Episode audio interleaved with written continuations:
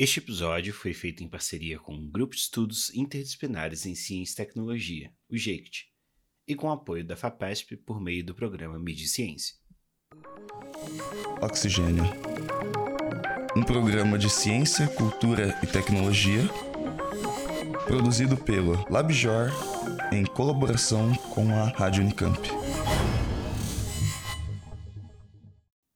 Mudanças do clima sempre ocorreram, inclusive mudanças extremas. O que eram as mudanças climáticas do nosso tempo que as torna diferente de todas as outras? A resposta está na ponta da língua de muitos cientistas. A intensidade e a velocidade dessas mudanças. E tudo parece indicar que toda essa intensidade está relacionada com a presença humana na Terra. Eu sou Ian Chiodi, jornalista de ciência do JEICT, eu sou Luiz Henrique Leal e hoje falamos do Antropoceno.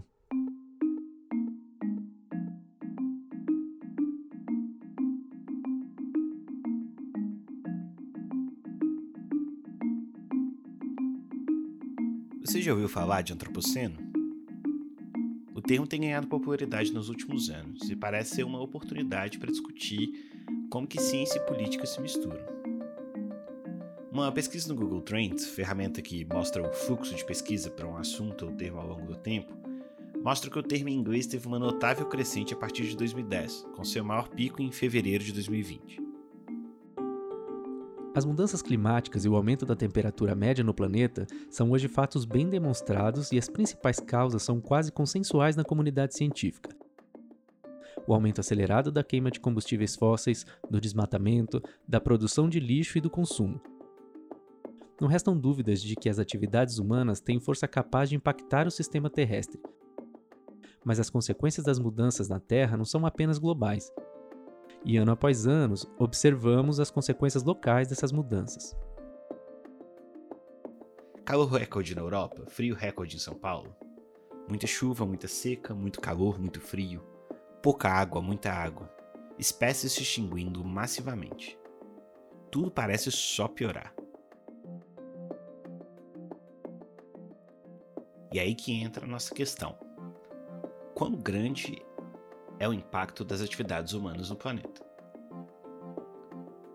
A extensão do impacto das atividades humanas no planeta é tão grandiosa que alguns cientistas da ciência da Terra começaram a se perguntar se ele não seria grande o bastante para ser considerado geológico. E é aí que surge a ideia de antropoceno. Antropos, homem em grego, para substituir o Holoceno. Para a humanidade, uma época geológica para chamar de sua. Conceito de antropoceno interessa tanto a cientistas naturais quanto a cientistas sociais. Sua popularidade crescente é um sinal da sua capacidade de capturar a atenção de parte da cultura popular e da opinião pública. Entre cientistas de todos os campos, no entanto, o termo ainda é bastante controverso. Mas você pode estar se perguntando: se não restam dúvidas de que as mudanças climáticas são resultado da atividade humana, por que, que o termo é controverso? Essa é uma das perguntas que tentamos responder com a ajuda dos especialistas que estudam as mudanças climáticas.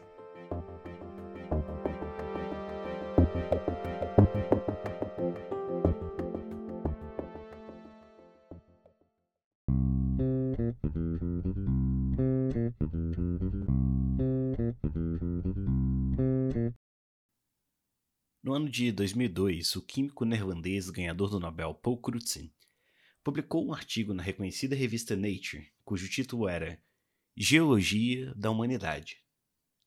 Ele não foi o primeiro a usar o termo antropoceno, mas foi a partir do trabalho dele que o termo se popularizou. Em termos gerais, o Crutzen sugeriu que o impacto humano no sistema terrestre foi de tal forma relevante que nos últimos 300 anos houveram mudanças geológicas da ordem de milênios, estes 300 anos coincidiram mais ou menos com a invenção da máquina a vapor e, portanto, com o início da Revolução Industrial. Mas foi no momento posterior à Segunda Guerra Mundial que essas mudanças ganharam um contorno dramático. Esse período, que Crutzen chama de Grande Aceleração, coincide com o nascimento dos chamados Baby Boomers, um momento em que o aumento da população mundial, do consumo e produção dos combustíveis fósseis passa a ser acelerado e aumenta de modo descontrolado, esse impacto, ele argumenta, é suficiente para que seja decretado o fim do Holoceno. Quando a gente pensa somente no impacto humano na Terra, fica difícil de diferenciar mudanças climáticas de antropoceno. Essas ideias parecem se confundir. Mas se é assim, por que será que a ideia de antropoceno continua sendo controversa, enquanto de mudanças climáticas é muito bem aceita na comunidade científica? Entusiastas do antropoceno vão dizer que o conceito é capaz de gerar debates que a ideia de mudanças climáticas não consegue, que dessa forma ele é uma oportunidade sem precedente de produzir ciência interdisciplinar. Mas essa ideia também é controversa.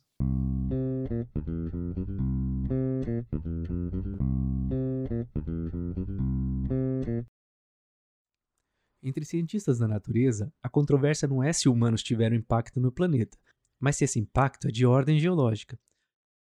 Geólogos estão acostumados a lidar com o tempo na escala de milhões até bilhões de anos. Mesmo o Holoceno contemplaria pelo menos os últimos 11 mil anos. Ainda que seja enorme a destruição de causa humana, será que faz sentido sugerir que os 300 anos propostos por Crutzen cumprem os requisitos materiais para serem uma época geológica?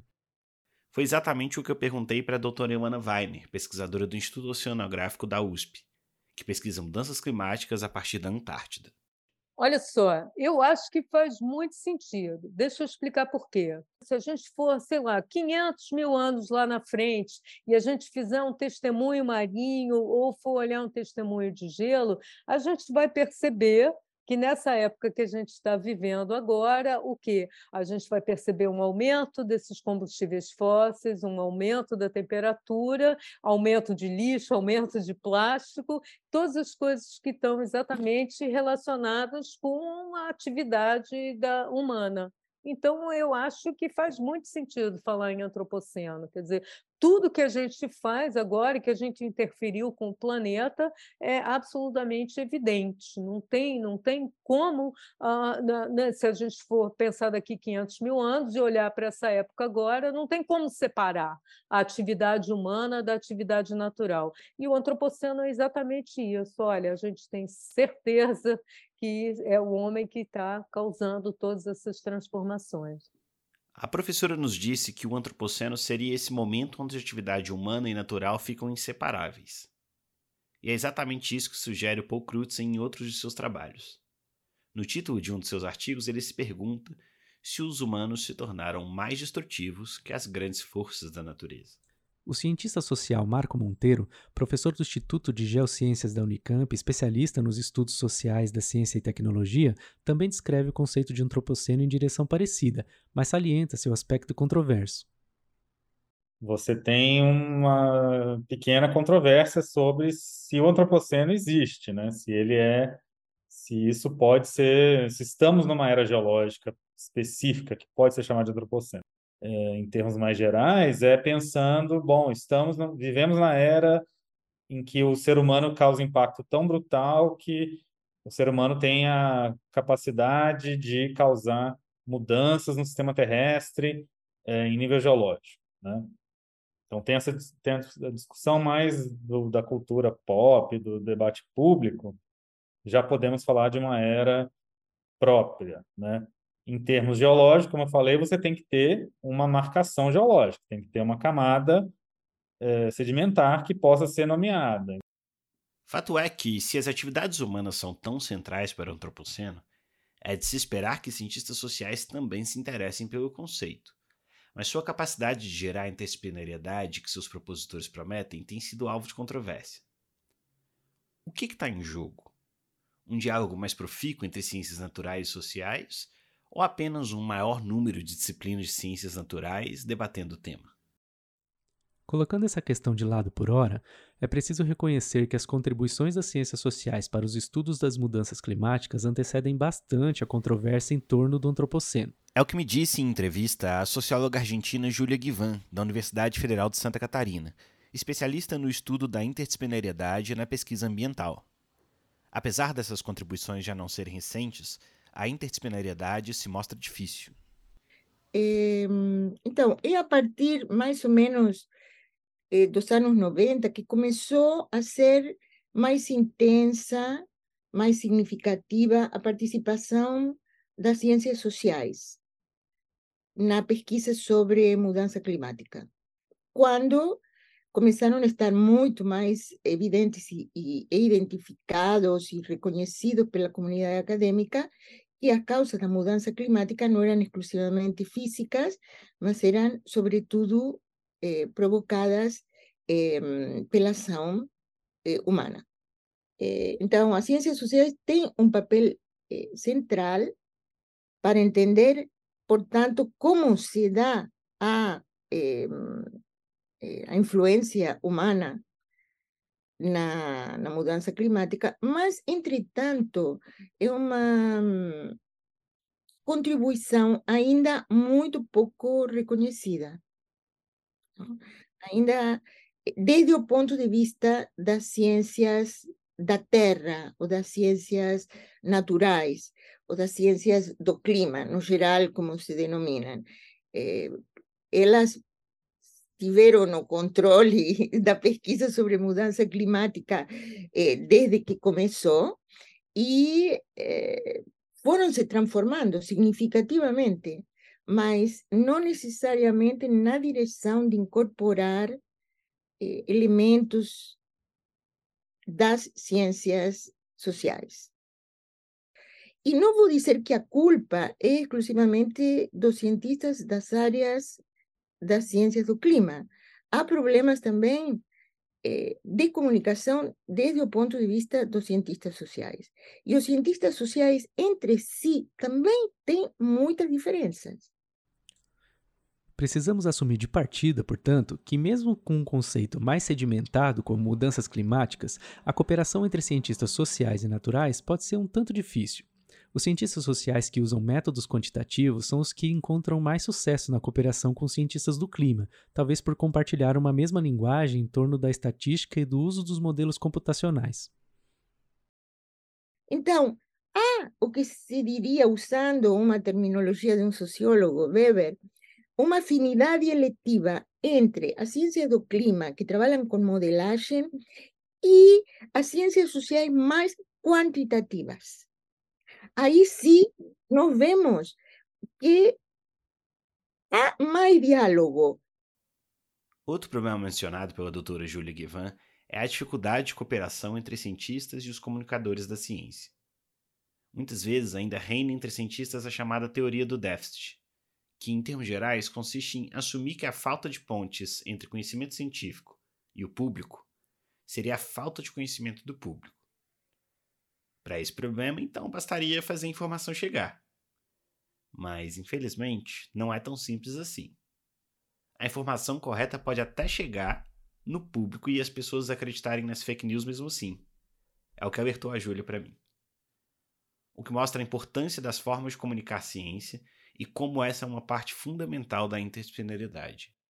Parte do problema vem daí. Segundo a professora, há certa resistência de cientista de todas as áreas em reconhecer a comunicação como especialidade capaz de fazer pontes entre pesquisa e público. Em muitos contextos, a mera divulgação da pesquisa pode não criar essas pontes e não ter os efeitos positivos esperados. O conceito de antropoceno fez ressurgir alguns problemas antigos da cooperação entre ciências sociais e ciências naturais. Mas alguns cientistas sociais mundialmente conhecidos como Bruno Latour e Anna Tsing, defenderam em seus trabalhos no passado recente que também surgiram novas possibilidades de cooperação. E elas não necessariamente são colocadas por modelos computacionais. Mas para que haja avanço nesse sentido, vamos precisar entender que nem sempre, quando se fala em antropoceno, diferentes cientistas estão falando da mesma coisa. O nome guarda um princípio comum, mas é alvo de constantes disputas por seu sentido especialmente nas ciências sociais.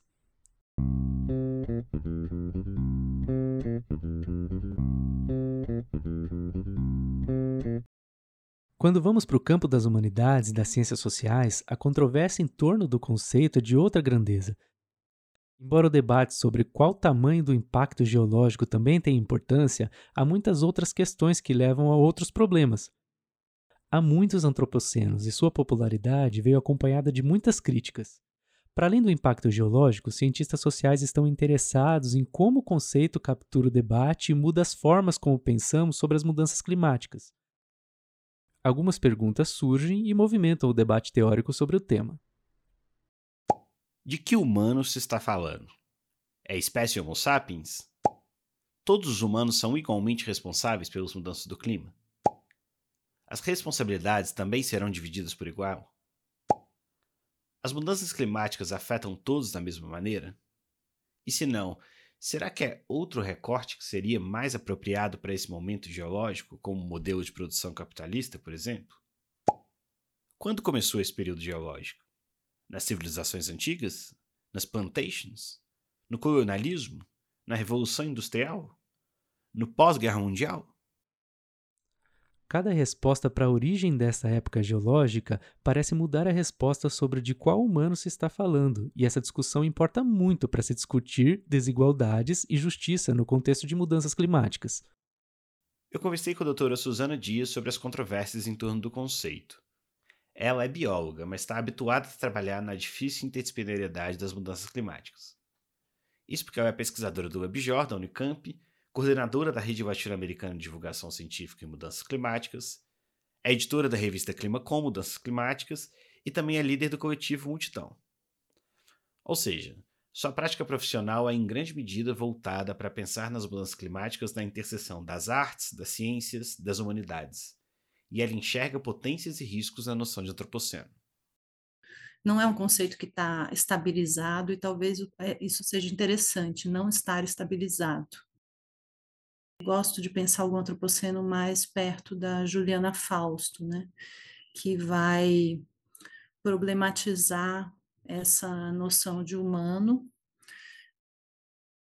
O antropoceno, a Juliana Fausto diz que o antropoceno é um regime de governo, um problema de monocultura civilizacional, e vai localizar é, num regime de governo destruidor, né, assim, nefasto, baseado no capitalismo e que tem gerado, especialmente para ela, interessa muito pensar essa sexta maior extinção de espécies, não apenas é, a questão das mudanças climáticas, mas também a sexta maior extinção de espécies. E aí, no momento que a gente pensa que o antropoceno é um regime de governo, a gente é, torna mais claro a necessidade de problematizar essa noção de humano né, dentro da, da, da, ideia de antropoceno. Fica mais claro que não se tratam de todos os humanos. Acho que o Latour fala de uma maneira bem bacana, assim, nenhuma unidade é possível né, nessa noção de humano. Eu penso que essa, essa é a definição que mais me agrada hoje, né, de pensar que não que o antropoceno é uma era em que os humanos são o centro de uma história, né, assim que agora os humanos ganharam essa dimensão de força geológica apenas. E é essa a questão, né, assim, de pensar a potência política, ética, estética desse conceito. Para Susana, é preciso recuperar outras formas de entender o antropoceno, para que a gente não fique somente com aquelas que colocam apenas a humanidade no centro do debate e não problematize que a humanidade está em questão. A questão de voltar o humano para o centro do debate é bastante problemática para as ciências sociais de modo geral, porque a história recente das humanidades foi fortemente impactada pelo combate aos discursos antropocêntricos, especialmente na ciência. Neste sentido, propor um antropoceno poderia significar um retrocesso. Então, tem um debate interno das ciências humanas que tem a ver com esse descentramento do humano, que vem, pelo menos, desde o Foucault, né? se não antes. É... Então, não é um debate de agora, mas ele ganha forma, forma específica, ganha força nesse contexto as críticas que eu conheço vão no sentido de que o termo antropoceno coloca o humano de volta no centro. O antropos volta a ser central e isso é um problema conceitual. Se a gente está tentando, com esse conceito, falar de um descentramento do humano, de, de que o ser humano não é simplesmente separável dessas variáveis naturais, de fenômenos naturais, que não é, não é útil separar fenômenos naturais e sociais a priori, você chamar de antropoceno, você pode facilmente recair na ideia do ser humano que causa impacto, né? E, e separar ontologicamente o humano do não humano, do social do natural, etc. Isso que o professor Marco falou agora é uma contribuição importante do campo dos estudos sociais da ciência e tecnologia. coisas sociais e naturais estão muito mais misturadas do que a gente costuma perceber. As mudanças do clima são um grande exemplo disso. Mas voltando ao antropoceno, o conceito parece mesmo não estar estabilizado. Diante do risco de reforçar narrativas antropocêntricas, alternativas vão se acumulando, quase como reação. As noções de capitaloceno e plantationceno, por exemplo, instrumentalizam as críticas à centralidade do humano e funcionam como uma forma de denúncia. Dessa perspectiva, a destruição geológica não é de origem propriamente humana, mas das práticas destruidoras que vieram com a ascensão do capitalismo e, no caso do Plantation Seno, da colonização europeia e da organização da agricultura à base de genocídios, monoculturas e da escravidão. Para a professora Suzana Dias, contudo, os diferentes nomes que os pesquisadores estão tentando dar para esse momento não são propriamente alternativas. É, eu acho que as, os modos de nomear que estão surgindo, é, eu acho que eles não são alternativos ao antropoceno. Eu acho que eles, eles são, eles estão junto com o antropoceno, com a noção de antropoceno, é, compondo possibilidades de nomear o nosso tempo presente. Então, capitaloceno, é, por exemplo, são duas noções que para mim mantêm mais ou menos a mesma lógica do antropoceno, que é a lógica de vamos dar um nome que denuncia né, é, as, as situações catastróficas que estamos vivendo. O que eu acho interessante do capitaloceno, por exemplo, é você não colocar o ser humano no centro do debate teórico, metodológico, filosófico, mas colocar o capital, que é uma relação uma relação social, vamos dizer assim, entre aspas, entre seres humanos, máquinas e uma divisão de, de atividades que foi extremamente poderosa para transformar o mundo e produzir o mundo que a gente habita e extremamente destrutiva. Então, acho uma ideia fantástica que até renova a ideia, a discussão de capitalismo, né? No sentido de repensar o humano e as práticas capitalistas, a Suzana ainda sugere que a noção de plantation seno pode ser mais interessante ainda. O plantation no seno traz, é, além do capitalismo, traz a questão da escravidão, coloca em cena a, a, relação com a escravidão e as monoculturas, as plantations, então acho que é uma noção super potente assim também para pensar. O fértil debate sobre como nomear nosso tempo não se concentrou apenas em alternativas que, tal como o antropoceno, são denúncias. Outros nomes surgem para tentar lidar com o problema do antropocentrismo e mudar o olhar sobre como vamos encarar as catástrofes do nosso tempo. Uma alternativa mais filosófica é colocada pela pesquisadora estadunidense Donna Haraway, com o nome de Chuluceno. A ideia dela é repensar o nosso tempo como um presente continuado, em oposição aos longos períodos geológicos e, além disso, pensar na nossa conexão com a Terra, com o solo. Sai o antropos, relativo ao humano, e entra o citônico, relativo à Terra, ao solo. Para ela, repensar nosso mundo passa por nos pensar mais como terra, como humus, e menos como humanos. Isso significa fazer justamente o caminho contrário do antropoceno. Ao invés de enfatizar o humano, sua proposta é enfatizar as relações multiespécie, porque o risco da catástrofe é compartilhado por todos os habitantes da Terra. Ainda há outros nomes em evidência, como o Plantoproceno, da antropóloga Natasha Myers, que propõe que o nosso tempo presente precisa estar centrado onde surge a vida, o que nos leva a dar essa centralidade para as plantas. Essas alternativas já operam numa outra lógica, como sugere a professora Suzana Dias.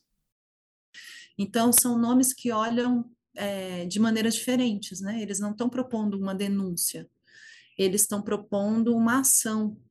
Eles são nomes, assim como o Vitaloceno, que é uma artista Mariana Vilela, é, do Labjor Unicamp, e ela propõe o Vitaloceno também passando por uma, por uma conexão com a noção de vida, né? Assim, que é, nos movimentaria, né? o que, são nomes que, que, partem da pergunta o que precisa nos movimentar nos, nos, próximos anos, né? no futuro, não numa denúncia do que nos trouxe até aqui, porque o que a gente precisa é isso, né? a gente precisa é, tornar o gesto de nomear parte do problema.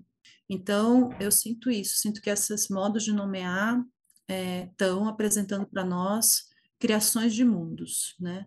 E também trazem alguns problemas é, de redução de mundos, né? Que tá, a noção de antropoceno é uma noção que não apenas cria mundos, mas também reduz mundos, e as críticas têm sido feitas nesse sentido, né? De tentar mostrar que essa noção tem limitações e por isso vão surgindo outras possibilidades. Os nomes denúncia e as alternativas que convidam para uma ação não parecem ter sido capazes, contudo, de competir com a força narrativa do antropoceno.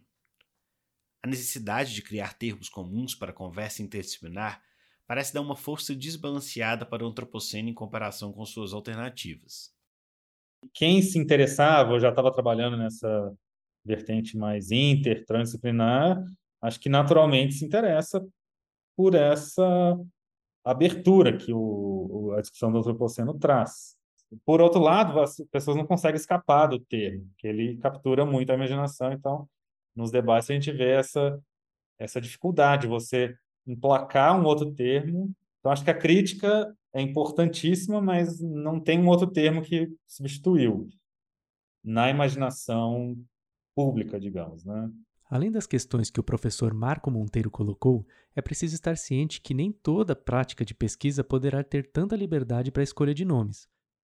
É o que me explicou a professora Suzana Dias, Outra questão a se considerar é que, para ela, o antropoceno abre possibilidades para falar de coisas que nem sempre é possível se falar quando se fala em mudanças climáticas, como mineração, racismo, extinção de espécies e tantas outras práticas destrutivas. É, fico pensando assim: algumas pessoas, dependendo das suas práticas, elas podem escolher. Ah, eu vou usar essa ou vou usar aquela e tal.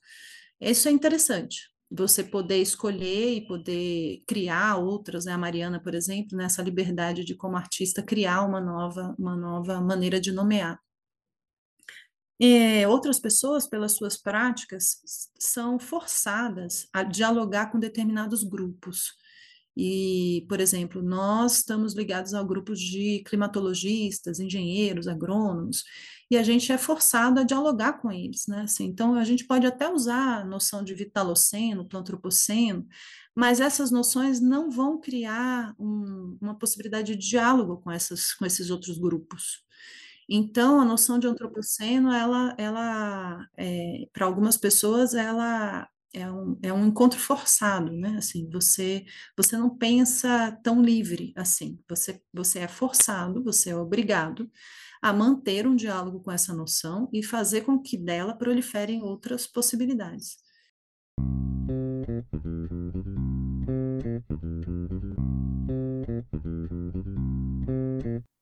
A professora Júlia Guivan até concorda que o conceito de antropoceno possa abrir possibilidades de diálogo entre cientistas naturais e sociais. Mas, para ela, talvez o custo seja alto demais. Bom, o conceito é, é interessante é, porque justamente na medida que você simplifica é, as diferenças entre as épocas, você pode pensar, bom, então isso pode ajudar ao diálogo não, entre as disciplinas. Mas também eu acho que, por outro lado, é tão geral que passa por cima de especificidades e leva a não ver, por exemplo, assuntos que são altamente debatidos dentro das ciências sociais, como a eh, injustiça climática, não? Quem é mais afetado, quem é menos afetado? Não somos todos afetados da mesma forma e por quê? E quem tem mais responsabilidades y quién tiene menos responsabilidades, y quién debe ser apoyado y quién debe transformar sus prácticas de consumo, por ejemplo. Que en términos de un diálogo general, para mostrar o papel do ser humano eh, na transformação do clima, vale. Eh, mas, para pensar estratégias eh, de mitigação ou de adaptação, até mais é, imediatamente, precisamos pensar mais as especificidades de nossa época, de nossas regiões, de nossos locais. Os desafios são eh, globais, sem dúvida, mas muitas das estratégias devem ser implementadas a nível local. A professora também está descrente que o termo tenha grande importância para motivar a população a acatar sua denúncia. Mais uma vez, está em questão sua alta generalidade. Para ela, a exceção talvez de negacionistas que não estão convencidos na participação humana nas mudanças climáticas são os apelos locais, de menor escala, que vão produzir as mudanças necessárias. É o que acontece nos bairros, cidades e rios que motiva a ação política ambiental da população, em sua opinião priorizo conceitos muito mais recortados, muito mais singulares, sem perder o geral. Mas o geral muitas vezes leva a pensar em leis naturais, não? aplicadas à história da humanidade, e isso é um risco enorme. É importante construir conceitos e utilizar conceitos singulares sem perder uma perspectiva histórica, não? mas não reduzir os conceitos a eh, categorias geológicas exclusivamente. Por fim, fica a questão fundamental: até que ponto o potencial de cooperação compensa os riscos? Por um lado, parece mesmo ser o termo que permite algumas conversas entre cientistas e pesquisadores de diferentes áreas. Por outro, há riscos políticos e científicos no seu uso. Qual o melhor caminho para se apostar em seguida, seja como cientista ou como cidadão? Criar novos nomes? Disputar os sentidos do que pode ser um antropoceno? Dar nome para uma nova época geológica coloca muitas questões sobre as possibilidades de cooperação entre os cientistas sociais, cientistas naturais, jornalistas, artistas, políticos e cidadãos em torno das mudanças do clima.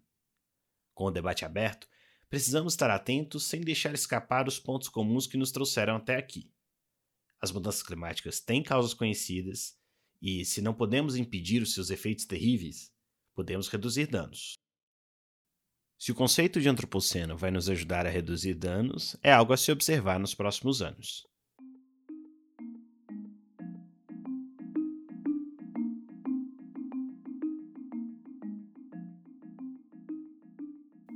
E você, qual a sua opinião? Você acha que o conceito de antropoceno vai ajudar a gente nesse processo? Continue esse debate com a gente nas redes sociais do Oxigênio e no blog do Jake. Acesse pelo site do Oxigênio em oxigênio.consciência.com.br. Um abraço e até a próxima!